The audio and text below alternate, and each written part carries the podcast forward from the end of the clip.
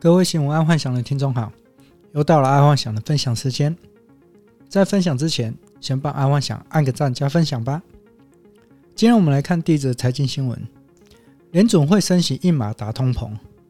美国联总会果然如预期般的提高利率一码，但是印度神童的预言却是落空了。以往印度神童的预言大多能有八成的几率预测成功，但在这一次。印度神童预言三月十六会有严重的经济灾难，但结果却没有出现。不过令人意外的是，日本发生了七点四大地震，跟台湾央行升息一码。日本这次的大地震真的好李家在没有造成太大的事故，不然今天股票应该就惨跌了。还有另外一个令人意外的就是，台湾央行十多年没有调升利息，竟然在这一次跟美国同步调升。这个让爱幻想觉得蛮意外的。这样子看来，短期间台湾的房地产可能会暂时停滞，接下来就要看通膨率如何了。假设台湾的通膨率还是超过两趴，甚至来到四趴，在那个时候，房地产肯定会再炒一波。而目前二零二二第一季的 CPI 为二点三六，所以央行这一次会这么快跟上美国的联总会脚步。其实是不难预料的，毕竟现阶段台湾万物皆涨，而且调涨的幅度至少都超过十趴。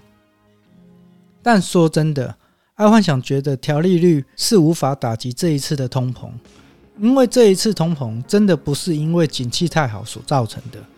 好，那再来是第二则财经新闻：台湾、韩国取代俄罗斯，在基金投资里面有一个组合叫金砖五国。分别为巴西、俄罗斯、印度、中国和南非，这五个国家通常被李专拿来卖给全世界的消费大众。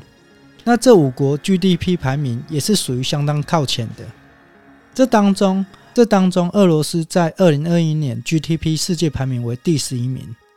而如今，俄罗斯自从开打之后，股票交易所就封闭到今天，各国企业也陆续从俄罗斯开始撤资。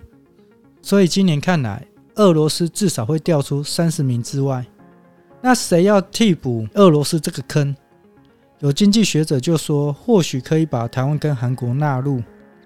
爱幻想在这里做一个假设：假设 JP Morgan 或是摩根士丹利真的把这个建议，就是把台湾跟韩国纳入基金组合的名称里面，台湾在这一次的经济起飞就可以飞得又远又高。因为之前爱幻想就觉得台湾会是很强的一个国家，如果现在又被纳入新兴国家的金砖五国六国里面，那么短期内台湾全民应该会经历七零年代每年都在年年加薪的好光景了。好，再来是国际新闻，再来是国际新闻，普丁坦言俄罗斯尝到经济制裁的苦果。称团结将让西方经济战失败。普丁他上了新闻专访，说他已经尝到经济制裁的苦果。但就算是这样，说真的，这场战争，除非俄罗斯愿意妥协，承认不加入北约，并且让乌东独立，这个叫普丁停止战争，应该是非常困难的事了。毕竟全世界的老人只要超过六十岁。面子比什么都来得重要，不给面子，什么都不必谈。何况这次普丁连里子都输了，不拿回什么？说真的，三个字：不可能。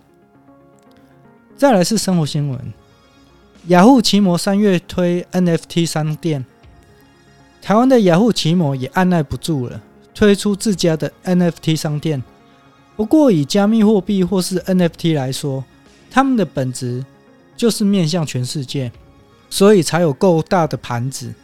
但单独台湾这个地区，恐怕之后在这个平台买的人会有流通性的问题，而流通性就是决定价格涨跌的致命性关键。但奇摩这个 NFT 商店是可以用法币入金，这倒算是友好投资者。就不知道卖出 NFT 是否也可以法币出金？假设它可以法币出金，爱幻想应该会尝试一下。毕竟全世界现在 NFT 都无法法币入金或法币出金，有一些是可以法币入金，但它无法法币出金，就是卖掉之后变回台新台币，或者是变回是美金这样子。好，那今天就跟各位听众分享到这，记得帮安万想按个赞加分享哦。晚安，拜拜。